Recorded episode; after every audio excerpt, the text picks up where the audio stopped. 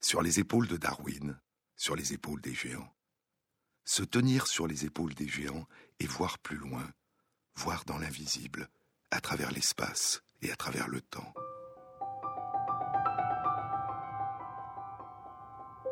Tenter de faire surgir, de percevoir les innombrables dimensions du monde qui nous entoure. Tenter de vivre ce que nous n'avons jamais vécu, ce que nous ne pouvons qu'imaginer et ressentir à partir de ce que nous percevons des autres. Aller à la rencontre des autres, à la rencontre de la richesse et de la singularité de leurs mondes intérieurs. Monsieur Modiano, Madame Modiano, Maestro, s'il vous plaît. J'ai toujours cru, disait Patrick Modiano dimanche dernier à Stockholm, dans son discours de réception pour son prix Nobel de littérature. J'ai toujours cru que le poète et le romancier donnaient du mystère aux êtres qui semblaient submergés par la vie quotidienne, aux choses en apparence banales, et cela à force de les observer avec une attention soutenue et de façon presque hypnotique. Sous leur regard, la vie courante finit par s'envelopper de mystère et par prendre une sorte de phosphorescence qu'elle n'avait pas à première vue, mais qui était cachée en profondeur. C'est le rôle du poète et du romancier et du peintre aussi de dévoiler ce mystère et cette phosphorescence qui se trouve au fond de chaque personne. Je pense à mon cousin lointain, le peintre Amedeo Modigliani, dont les toiles les plus émouvantes sont celles où il a choisi pour modèle des anonymes, des enfants et des filles des rues, des servantes, de petits paysans, de jeunes apprentis. Il les a peints d'un trait aigu qui rappelle la grande tradition toscane, celle de Botticelli et des peintres siennois du Quattrocento. Il leur a donné ainsi, ou plutôt il a dévoilé, toute la grâce et la noblesse qui étaient en eux sous leur humble apparence. Le travail du romancier doit aller dans ce sens-là. Son imagination, loin de déformer la réalité, doit la pénétrer en profondeur et révéler cette réalité à elle-même avec la force des infrarouges et des ultraviolets pour détecter ce qui se cache derrière les apparences. Et je ne serais pas loin de croire que dans le meilleur des cas, le romancier est une sorte de voyant et même de visionnaire, et aussi un sismographe prêt à enregistrer les mouvements les plus imperceptibles. Sur les épaules de Darwin, Jean-Claude Amezen sur France Inter. Comment révéler l'étrangeté, la richesse et la singularité des différentes façons de vivre le monde de se vivre et de vivre nos relations aux autres? L'imagination est plus importante que la connaissance, disait Einstein, car la connaissance est limitée, alors que l'imagination peut embrasser l'univers entier. La fiction, les romans, nous aident à imaginer la vie des autres. Il y a les romans et il y a les récits. Et parmi les récits qui nous révèlent des voies intérieures inconnues, il y a ceux du neurologue et écrivain Oliver Sacks. Des yeux pour entendre, un anthropologue sur Mars, l'île en noir et blanc, l'œil de l'esprit, l'odeur du si bémol, l'univers des hallucinations. Des livres emplis d'humanité, emplis de son envie de comprendre, de soigner, d'accompagner, d'entrer en relation, de partager. Des livres qui donnent la parole à celles et ceux qui l'accompagnent, et que nous entendons si rarement, qui ne se substituent pas à leurs récits, mais qui, au contraire, nous donnent envie de les entendre, de les lire et de les rencontrer. J'ai grandi dans une maison pleine de médecins et de discussions médicales, écrit Oliver Sacks en introduction à l'œil de l'esprit. Mon père et mes grands frères étaient médecins généralistes, et ma mère était chirurgienne. Beaucoup de conversations à table durant le dîner concernaient inévitablement la médecine, Mais la discussion ne portait jamais seulement sur des cas. Un patient, une patiente pouvaient présenter telle ou telle maladie. Mais dans les conversations de mes parents, les cas devenaient des biographies, des histoires de personnes en train de vivre une maladie, ou une blessure, un stress, ou un revers de fortune. Peut-être était-ce inévitable que je devienne moi-même à la fois un médecin et un conteur. Comme un lointain écho à ces mots de Freud, cela me paraît toujours étrange que les histoires de patients, les histoires de cas que j'écris, se lisent comme des nouvelles, comme des fictions. Combien y a-t-il de façons différentes de se représenter le monde et les autres? Dans quelle mesure notre imagination, nos représentations mentales, nos pensées, nos émotions, nos intuitions, nos rêves peuvent-ils dépasser ce que nos sens nous permettent de percevoir? Que se passe-t-il si nous sommes privés d'un sens ou si nous le perdons? Comment imaginons-nous le monde si nous naissons aveugles?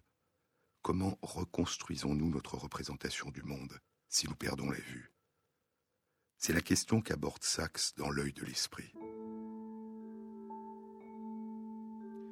En 1990, il a été bouleversé par la lecture de l'autobiographie de John Hull, Touching the Rock, An Experience of Blindness, Toucher le rocher, une expérience de la cécité, traduit en français sous le titre de Chemin vers la nuit, devenir aveugle et réapprendre à vivre. When did you get blind? It happened just a few days before you were born. What made your eyes go poorly? They were sick and the doctors couldn't make them better.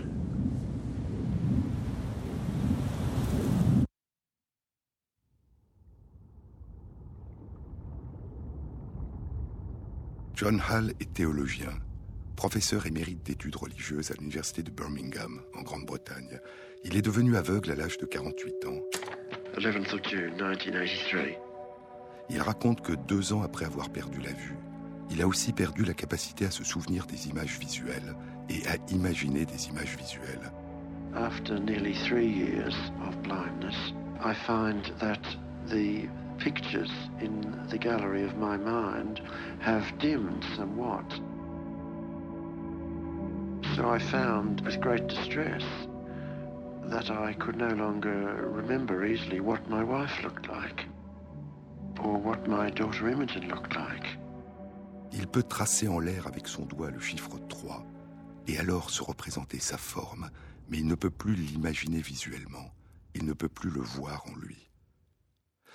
Il n'y a jamais eu, à ma connaissance, écrit Sachs, un tel récit de la façon dont non seulement l'œil extérieur, mais aussi l'œil intérieur peut disparaître graduellement avec la cécité. Un tel récit de la perte progressive de la mémoire visuelle, de l'imagination visuelle, de l'orientation visuelle, des concepts visuels, de l'avancée ou du voyage progressif vers cet état qu'il appelle la cécité profonde. De plus en plus, dit John Hall, je me considère comme quelqu'un qui voit de tout son corps. Pour lui, dit Sachs, voir de tout son corps signifiait déplacer son attention, son centre de gravité vers d'autres sens qui acquièrent alors une richesse, une puissance et une acuité nouvelles. Je vous ai déjà parlé de John Hall et de la musique, du chant de la pluie.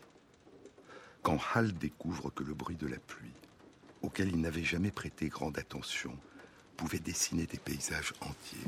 Rain brings out the contours of what's around you.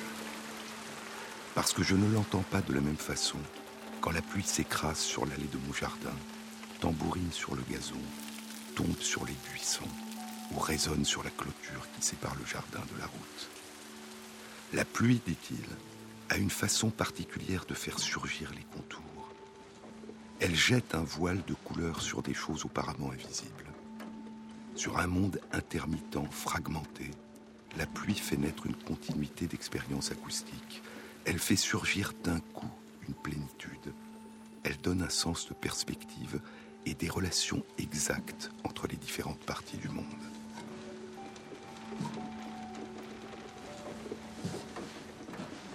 En anglais, paysage se dit landscape. Soundscape est un mot qui signifie paysage de son. Et pour John Hall, la pluie transforme un paysage pour lui invisible en un paysage de son. En 1991, Sachs publie une recension du livre de John Hall. Je pensais, écrira-t-il vingt ans plus tard dans L'œil de l'esprit, je pensais que sa cécité profonde, sa perte progressive de tout souvenir visuel et de toute capacité d'imagination visuelle était partagée par la plupart, si ce n'est par toutes les personnes qui perdaient la vue. Mais après avoir publié cette recension, j'ai été surpris de recevoir de nombreuses lettres de personnes qui étaient devenues aveugles et qui me disaient que des décennies après avoir perdu la vue, leurs images visuelles et leurs souvenirs visuels étaient toujours présents. Voici ce que m'a écrit une femme qui avait perdu la vue à l'âge de 15 ans. Malgré ma cécité totale, je me considère comme quelqu'un de très visuel. Je vois encore les objets placés devant moi. Tout en tapant ces lignes à la machine, je vois mes mains bouger au-dessus du clavier. Pour me sentir à l'aise dans un nouvel environnement, il faut que j'en ai une image mentale. J'ai besoin aussi d'une carte mentale des lieux pour pouvoir me déplacer toute seule. Parmi les nombreuses lettres que reçoit Sachs, il y a celle du psychologue australien Zoltan Torrey, qui lui envoie son livre The Crucible of Consciousness, le creuset de la conscience. Devenu aveugle à l'âge de 21 ans, il a décidé de développer son œil intérieur, son œil de l'esprit et ses capacités d'imagination visuelle. Il s'est construit un univers visuel virtuel. Il convertit en permanence ses perceptions en une représentation visuelle du monde riche, détaillée et précise. Cette représentation visuelle lui permet par exemple de monter sur le toit de sa maison et de remplacer toutes les gouttières devant ses voisins effrayés qu'il tombe. J'étais devenu capable, dit-il, d'imaginer, de visualiser le contenu d'une boîte de vitesse en action comme il se présente de l'intérieur d'un carter, de voir les pignons se mettre en phase, se verrouiller et répartir la puissance de rotation du moteur. Et je me suis mis à jouer avec cette vue de l'intérieur des problèmes mécaniques et techniques, en essayant de visualiser de quelle façon les composants des atomes et des cellules vivantes s'agencent. Longtemps avant, il y a plus de deux siècles, en 1782. 33 ans après la publication de sa lettre sur les aveugles à l'usage de ceux qui voient, Denis Diderot écrit une addition à la lettre précédente. De toutes les personnes qui ont été privées de la vue presque en naissant, écrit Diderot, la plus surprenante qui ait existé et qui existera, c'est mademoiselle Mélanie de Salignac, je lui dis un jour, Mademoiselle, figurez-vous un cube, je le vois. Imaginez au centre du cube un point, c'est fait. De ce point, tirez des lignes droites aux angles et vous aurez divisé le cube en six pyramides égales, ajouta-t-elle d'elle-même, ayant chacune les mêmes faces, la base du cube et la moitié de sa hauteur. Cela est vrai, mais où voyez-vous cela? Dans ma tête, comme vous. J'avoue que je n'ai jamais conçu nettement comment elle figurait dans sa tête, sans colorier. Ce cube s'était-il formé par la mémoire des sensations du toucher? Son cerveau était-il devenu une espèce de main sous laquelle les substances se réalisaient? S'était-il établi à la longue une sorte de correspondance entre deux sens différents? Pourquoi ce commerce n'existe-t-il pas en moi et ne vois-je rien dans ma tête si je ne colorie pas? Qu'est-ce que l'imagination d'un aveugle? Ce phénomène n'est pas si facile à expliquer qu'on le croirait. Mais revenons à Oliver Sacks. Il a reçu les épreuves d'une autre autobiographie. Mon chemin mène au Tibet de Sabriye Tenberken, qui avait progressivement perdu la vue durant l'enfance et était aveugle depuis une douzaine d'années quand elle est partie au Tibet. Là-bas, elle a élaboré l'alphabet braille en tibétain et ouvert les premières écoles pour enfants aveugles. Depuis la petite enfance, Sabri Ettenberken a des synesthésies qui sont devenues plus intenses encore depuis qu'elle a perdu la vue. Elle se représente, elle voit en couleur les jours de la semaine, les mois et les chiffres. Le chiffre 4, dit-elle, est jaune d'or, le 5 est vert clair et le 9 vermillon. Elle a une imagination visuelle extrêmement riche et colorée. Mais contrairement à celle de Zoltan Torrey, dit Sachs, c'est une imagination visuelle artistique, romantique. Au Tibet, Sabri Tenberken imagine, ressent et décrit à ses compagnons des tableaux des paysages qui les entourent, des tableaux si animés et détaillés qu'ils stupéfient ses auditeurs, même s'ils ne correspondent pas à la réalité. Puis Sachs rencontre Denis Schulman, psychologue, psychanalyste, qui est devenu complètement aveugle à l'âge où il est entré à l'université. Il m'a dit, écrit Sachs, que son expérience ne ressemblait pas du tout à celle de John Hull. Après 35 ans de cécité, je vis toujours dans un monde visuel, lui raconte Schulman. Mes images visuelles et mes souvenirs visuels sont très intenses. Ma femme, que je n'ai jamais vue, je pense à elle visuellement. Et c'est la même chose pour mes enfants. Sur les épaules de Darwin, sur France Inter.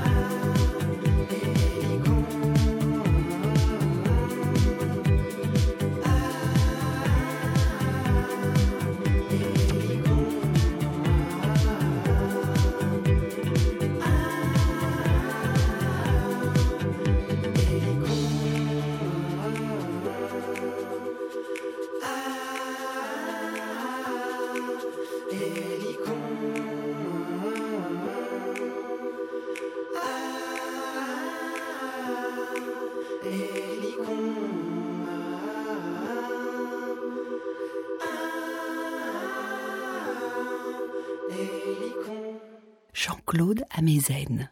Oliver Sacks lit l'autobiographie de Jacques Lucéran. Et la lumière fut.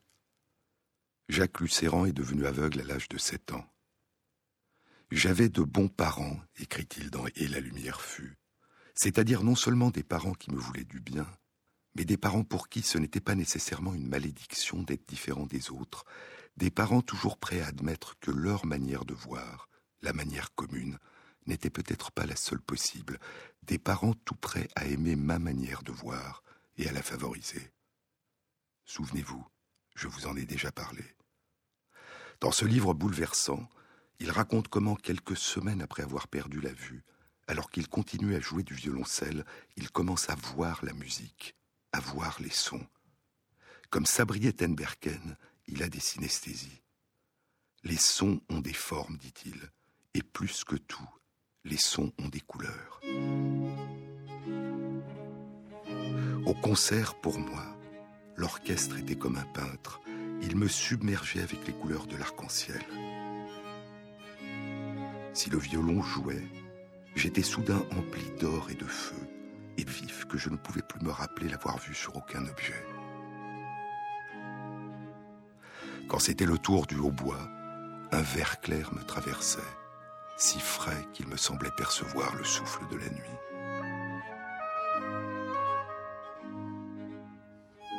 Qu'est-ce que voir pour Lucéran? Toute chose qui venait à ma rencontre était aussitôt vue, vue et non touchée ou entendue. Elle se dessinait, prenait forme et couleur sur un écran interne. Jacques Lucéran perçoit les émotions et les intentions des autres. Il se met à leur place mieux que ceux qui voient avec leurs yeux, parce qu'il n'est pas gêné par ce qui capte l'attention de ceux qui ne sont pas aveugles. Durant la Seconde Guerre mondiale, à l'âge de 17 ans, il s'engage dans la résistance et crée un réseau. Il est arrêté, emprisonné à Fresnes, puis déporté dans le camp de Buchenwald. Après la guerre, parce que la loi en France interdit aux aveugles d'enseigner, il émigrera aux États-Unis, où il enseignera la littérature française à l'université. Voir, dit Lucéran, c'est un mouvement que la vie fait en nous. C'est au-dedans de vous que vous voyez. Voilà ce que je sais après 25 ans de cécité. C'est toujours au-dedans de nous que la connaissance a lieu. La paix intérieure, c'est cela. Et c'est cela l'attention. C'est un état de communication universel, un état de réunion. La vie intérieure, c'est cela. C'est savoir que la paix n'est pas dans ce monde, mais dans le regard de paix que nous portons sur le monde.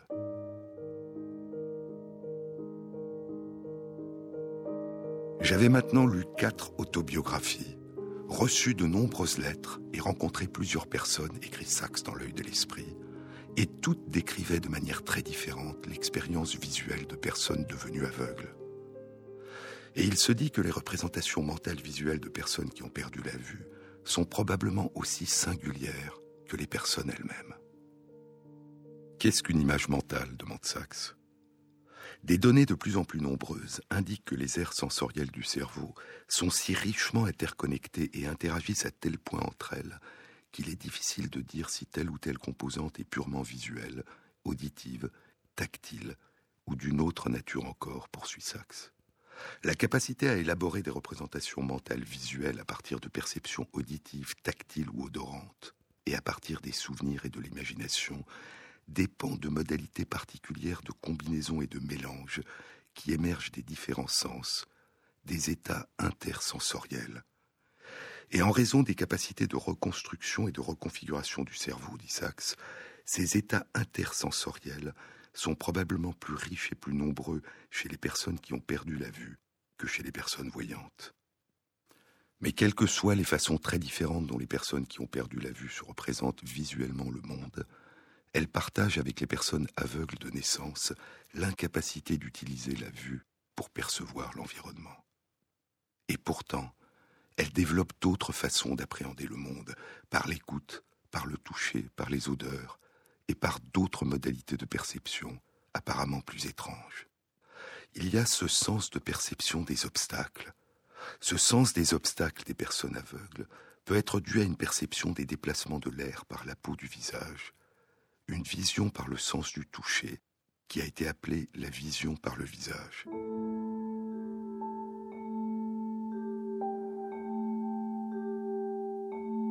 Il y a plus de deux siècles, parlant de mademoiselle de Salignac, Diderot écrivait Elle jugeait à l'impression de l'air, de l'état de l'atmosphère, si le temps était nébuleux ou serein. Si elle marchait dans une place ou dans une rue, dans une rue ou dans un cul-de-sac, dans un lieu ouvert ou dans un lieu fermé, dans un vaste appartement ou dans une chambre étroite. Je peux détecter des objets à hauteur de ma tête, dit le philosophe Martin Milligan, qui a perdu la vue à l'âge de deux ans et qui a dirigé le département de philosophie de l'université de Leeds. Je peux détecter des objets à hauteur de ma tête parce qu'ils modifient légèrement les courants d'air qui atteignent mon visage. Et certaines personnes aveugles ont rapporté que le fait de se couvrir le visage diminue de beaucoup leur capacité à éviter les obstacles. Mais il y a aussi et surtout les échos des sons que les personnes émettent. Elle mesurait, écrit Diderot de Mademoiselle de Salignac, elle mesurait l'espace circonscrit par le bruit de ses pieds. ou le retentissement de sa voix. Pour Martin Milligan aussi, c'est l'écho des sons de ses propres pas sur le sol ou l'écho de sa canne dont il frappe le sol qui lui renvoie les contours du monde. C'est lui-même qui fait survivre le paysage qui l'entoure. Des objets silencieux, dit-il. Des objets silencieux comme des lampadaires ou des voitures garées, moteurs éteints. Je peux les entendre à mesure que je m'en approche, parce qu'ils occupent de l'espace, parce qu'ils épaississent l'atmosphère, et à cause de la façon dont ils absorbent ou renvoient l'écho des sons de mes pas ou d'autres petits sons dans la rue. L'une des premières études qui a mis en évidence l'importance de cette modalité de perception chez les personnes aveugles a été publiée en 1944 dans The American Journal of Psychology. Dix ans plus tard, en 1954, McCarthy et Vorschel ont rencontré un petit garçon aveugle qui était capable d'éviter les obstacles en roulant à bicyclette. Le garçon produisait des clics avec sa langue pendant qu'il roulait à vélo et écoutait les échos des clics qu'il émettait alors que le son de ses propres pas ou de sa canne peut suffire à produire des échos, dit Oliver Sacks dans l'œil de l'esprit, d'autres formes d'écolocalisation étaient décrites. Ben Underwood, dit Sachs, avait développé une étonnante stratégie semblable à celle des dauphins, émettant des clics irréguliers avec sa bouche et déchiffrant précisément les échos renvoyés par les objets proches de lui. Il avait une telle maîtrise dans ses représentations du monde et dans ses déplacements qu'il était capable de pratiquer des sports et même de jouer aux échecs. Ben Underwood était devenu aveugle à l'âge de 3 ans. Il avait découvert lui-même l'écolocalisation à l'âge de 5 ans. Et en utilisant l'écolocalisation, il jouera au basket, au football, fera du vélo et du skateboard. Il est mort en 2009, à l'âge de 16 ans, du cancer des yeux pour lequel il avait été opéré à l'âge de 3 ans, un rétinoblastome. Le réalisateur polonais Andrzej Jakimowski, qu'il avait rencontré, s'est inspiré de lui dans l'élaboration de son film Imagine. Daniel Kish a 48 ans.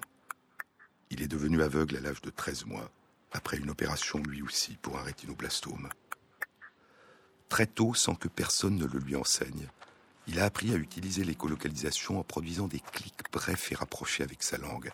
Quand il grimpait sur un arbre, ces clics lui permettaient de déterminer à quelle hauteur du sol il se trouvait. Et cette capacité lui permet de faire du vélo-cross. Pour une personne expérimentée, l'écolocalisation donne une sensation d'imagerie très riche, dit Kish. On peut avoir une sensation de beauté ou de désolation, ou que sais-je encore, à partir des sons et des échos. J'ai des images mentales qui sont très riches et très complexes. Simplement, elle ne possède pas de composante visuelle. Il est le président de l'ONG World Access for the Blind, un accès au monde pour les personnes aveugles qu'il a fondé il y a cinq ans. L'ONG est présente dans plus de 30 pays et a enseigné l'écolocalisation à des centaines d'enfants aveugles. Une des manières de résoudre les problèmes de la vie, dit le philosophe Ludwig Wittgenstein, une des manières de résoudre les problèmes de la vie est de vivre d'une manière qui fait disparaître le problème. L'une des premières études qui a exploré les capacités des personnes aveugles à élaborer une carte mentale de leur environnement et à s'orienter dans cet environnement en utilisant l'écolocalisation a été publiée il y a plus d'un demi-siècle, en 1962, dans Science. Elle avait été réalisée par Winthrop Kellogg, professeur de psychologie expérimentale à l'Université de Floride, aux États-Unis. Quatre ans plus tôt, en 1958, Winthrop Kellogg avait publié dans Science la première description d'une capacité d'écolocalisation chez un mammifère marin, le marsouin. L'objectif du présent article, écrit-il, est de présenter de nouveaux résultats qui montrent quel haut degré de précision l'analyse des échos par des personnes aveugles peut atteindre.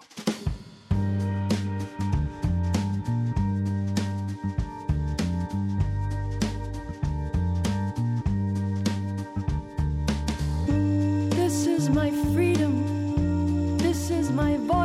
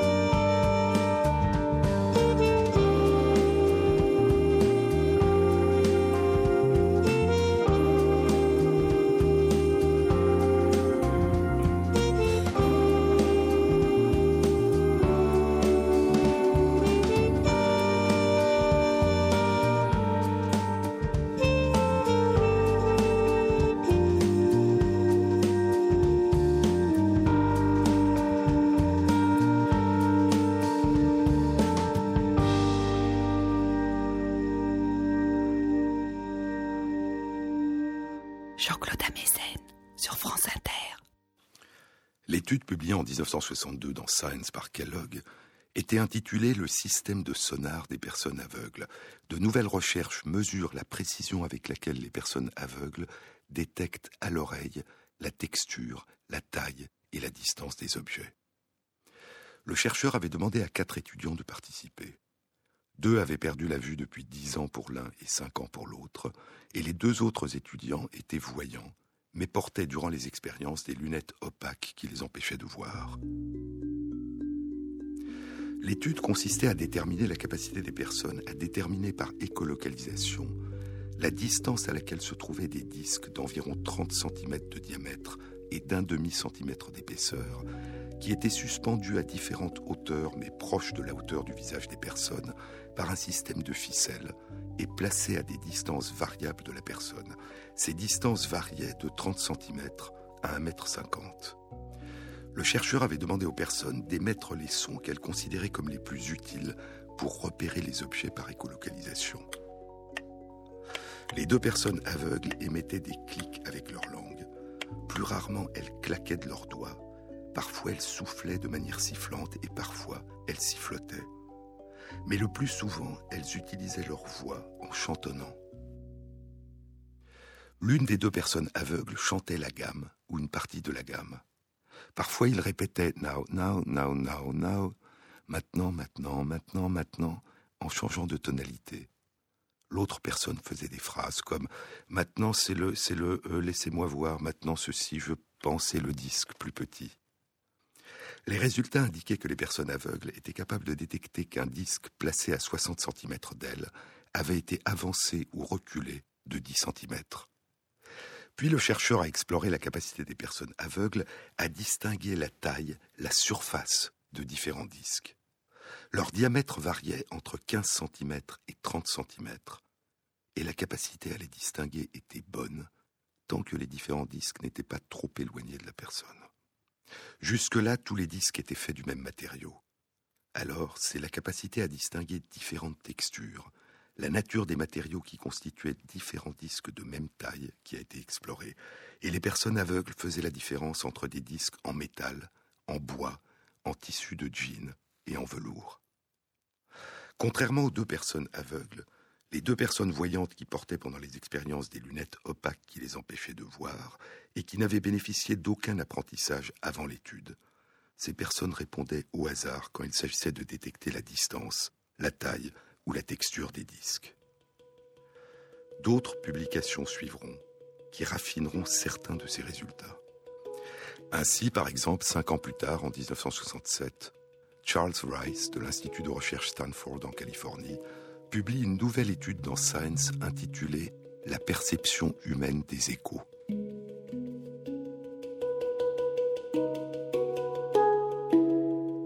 Il montre notamment que la détection de la taille de la surface d'un objet s'accompagne aussi d'une détection de la forme précise de cette surface. Ainsi, des personnes aveugles font la différence entre des cercles, des carrés et des triangles dont la surface est identique. Il montre aussi que la perception et la localisation des objets bénéficient de l'utilisation des deux oreilles et de comparaisons faites entre les échos parvenant aux deux oreilles, le fait d'empêcher une oreille d'entendre en la recouvrant complètement d'un cache diminue les capacités d'écolocalisation. Les claquements, les clics produits à l'aide de leur langue par les personnes aveugles qui utilisent ce moyen d'écolocalisation dans leur vie quotidienne sont souvent extrêmement brefs d'une durée d'environ un centième de seconde, avec en moyenne un à trois clics par seconde. Et les clics les plus efficaces semblent être ceux qui sont produits en plaquant la langue sur le palais, juste derrière les dents, et en retirant brusquement la langue vers le bas et vers l'arrière.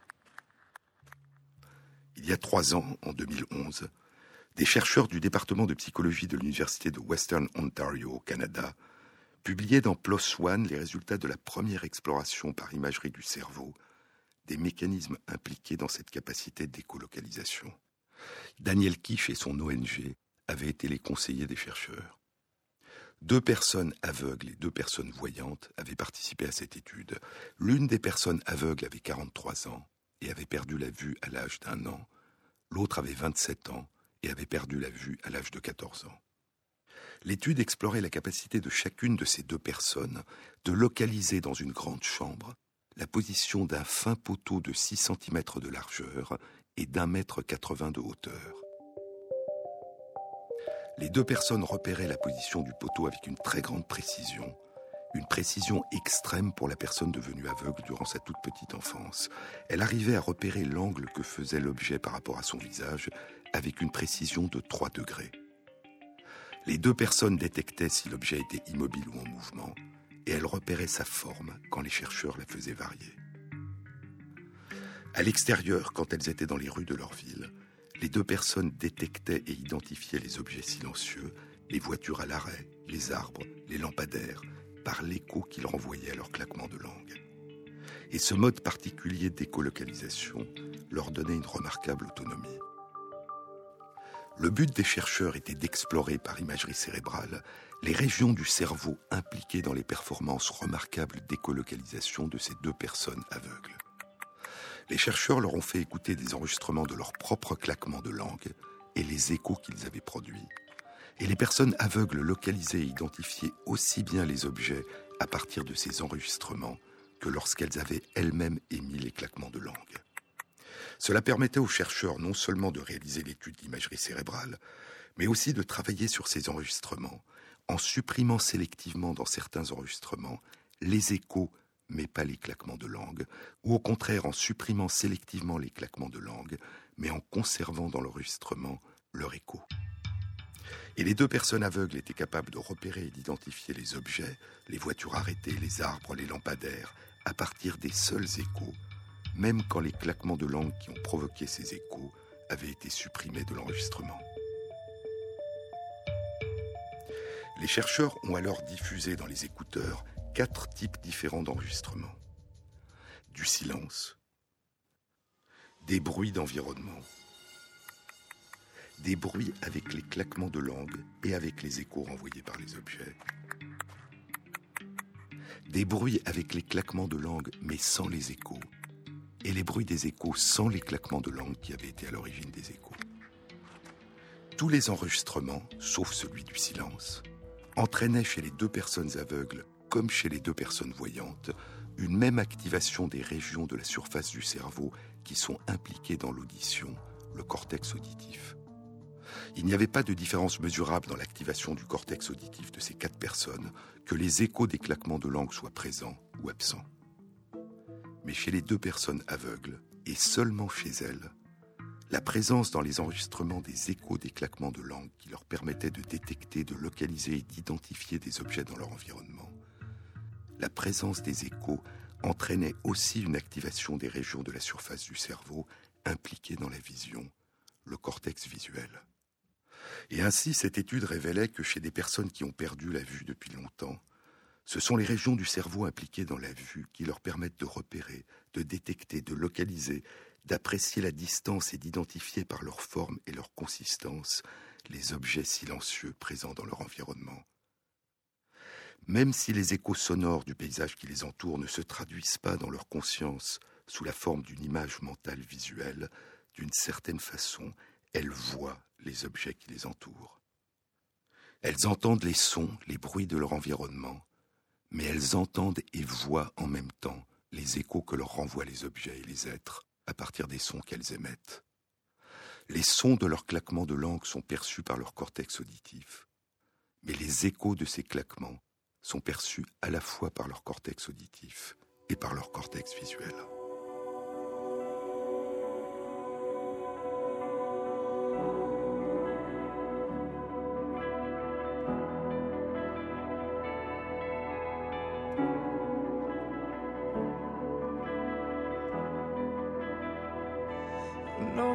Been rough. It shows in your reflection, you've fallen out of touch. Got lost along the way, I know it's not enough. But these things, they all get better, and even if it's tough.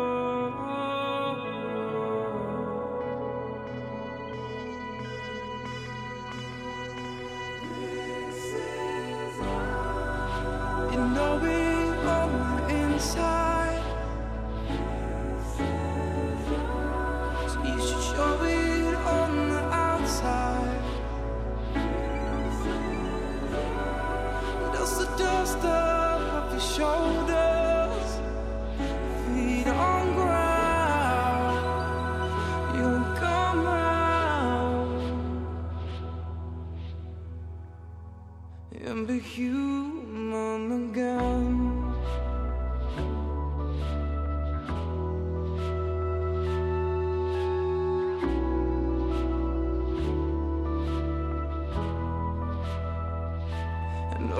It's been hard,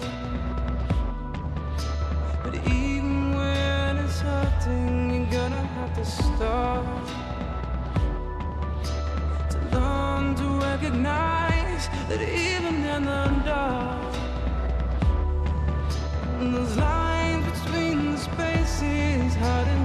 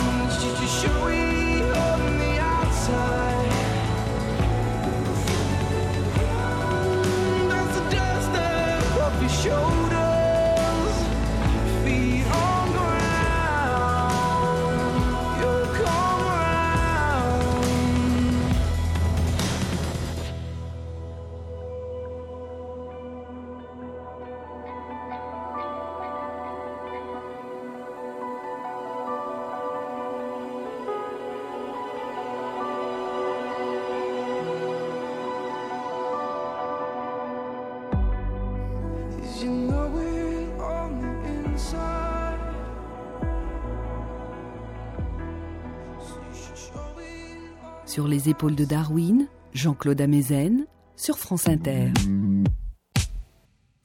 L'œil de l'esprit. Le livre d'Oliver Sacks a été publié un peu plus de six mois avant la publication de l'étude dont je viens de vous parler. Et cette étude révélait que c'est l'œil de l'esprit qui permet à ces personnes aveugles de faire apparaître dans l'obscurité et le silence les contours, les formes et les mouvements de leur environnement.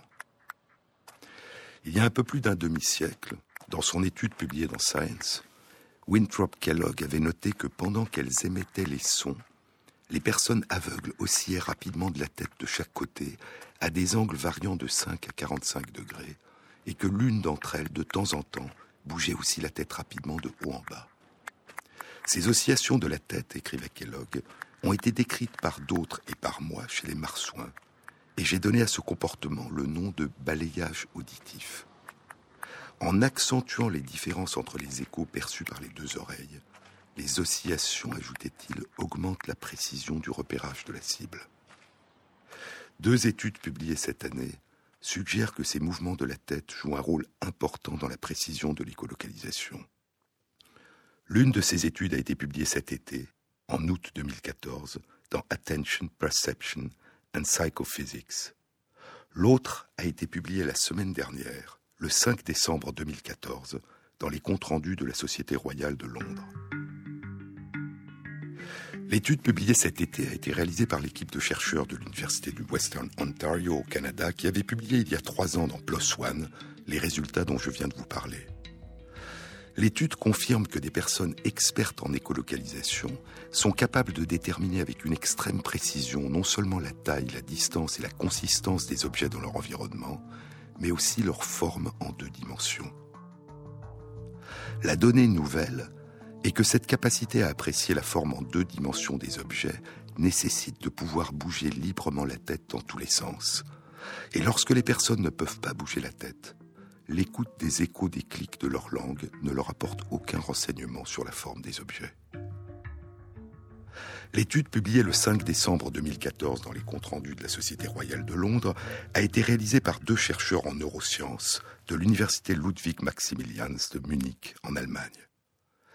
Des personnes voyantes peuvent apprendre l'écolocalisation et l'étude a été réalisée avec des personnes voyantes. Les chercheurs leur ont d'abord enseigné à réaliser des clics rapides de la langue, puis leur ont posé un bandeau sur les yeux et leur ont enseigné l'écolocalisation en leur apprenant à se repérer dans un corridor en fonction des échos de leurs clics que leur renvoyaient les murs du corridor. Au bout de deux à trois semaines d'apprentissage, les personnes étaient capables de traverser un corridor avec un bandeau sur les yeux dans une obscurité complète, sans se cogner au mur, en s'orientant à l'aide des seuls échos de leurs clics. Alors les chercheurs ont créé une version sonore virtuelle d'un corridor, pour explorer si les mouvements du corps, du cou et de la tête pouvaient jouer un rôle dans la capacité de ces personnes à se repérer dans l'espace par écolocalisation, pour explorer si les mouvements du corps, du cou et de la tête pouvaient jouer un rôle dans la précision de la représentation mentale de l'environnement qui émerge de l'écoute des échos renvoyés par les claquements de langue. Dans une obscurité totale, les personnes avec leurs bandeaux sur les yeux étaient assises sur un fauteuil et avaient un micro devant leur bouche et des écouteurs sur les oreilles. Quand elles cliquaient de la langue, un ordinateur leur renvoyait des échos identiques à ceux que leur enverraient les parois du corridor. Les chercheurs ont demandé aux personnes d'utiliser les échos de leur clic de langue pour faire en sorte que leur corps soit aligné avec l'axe longitudinal du corridor virtuel. Il y avait trois situations expérimentales différentes. Dans chacune, les personnes pouvaient manipuler une manette de console de jeu.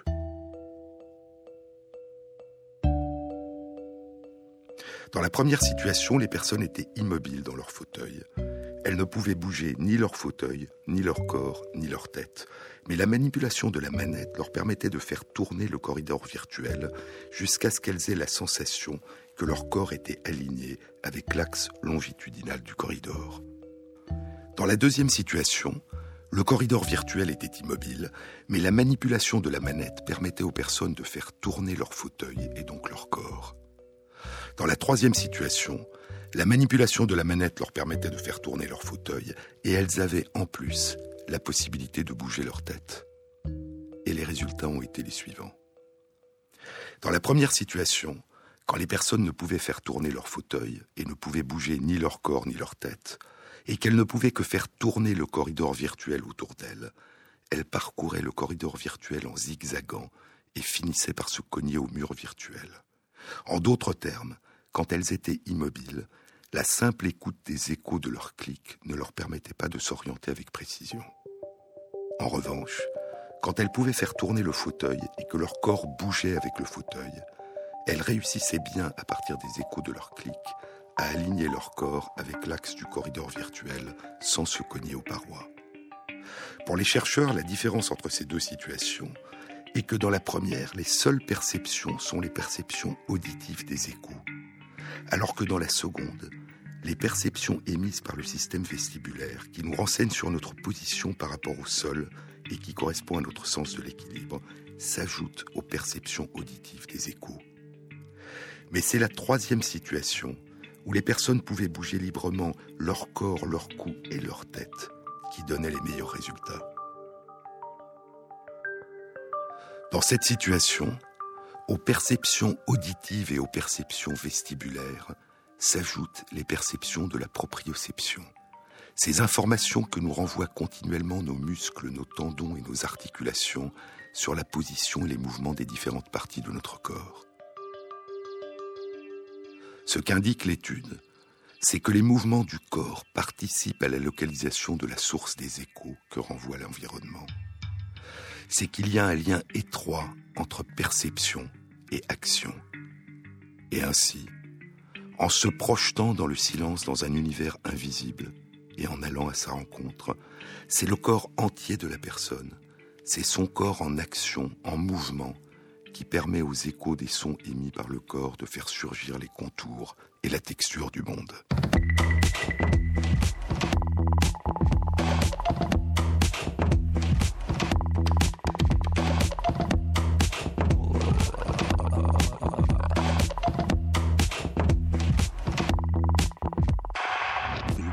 Cette émission a été réalisée par Christophe Imbert, avec à la prise de son et au mixage Élise Christophe et Jean-Baptiste Audibert pour la programmation des chansons.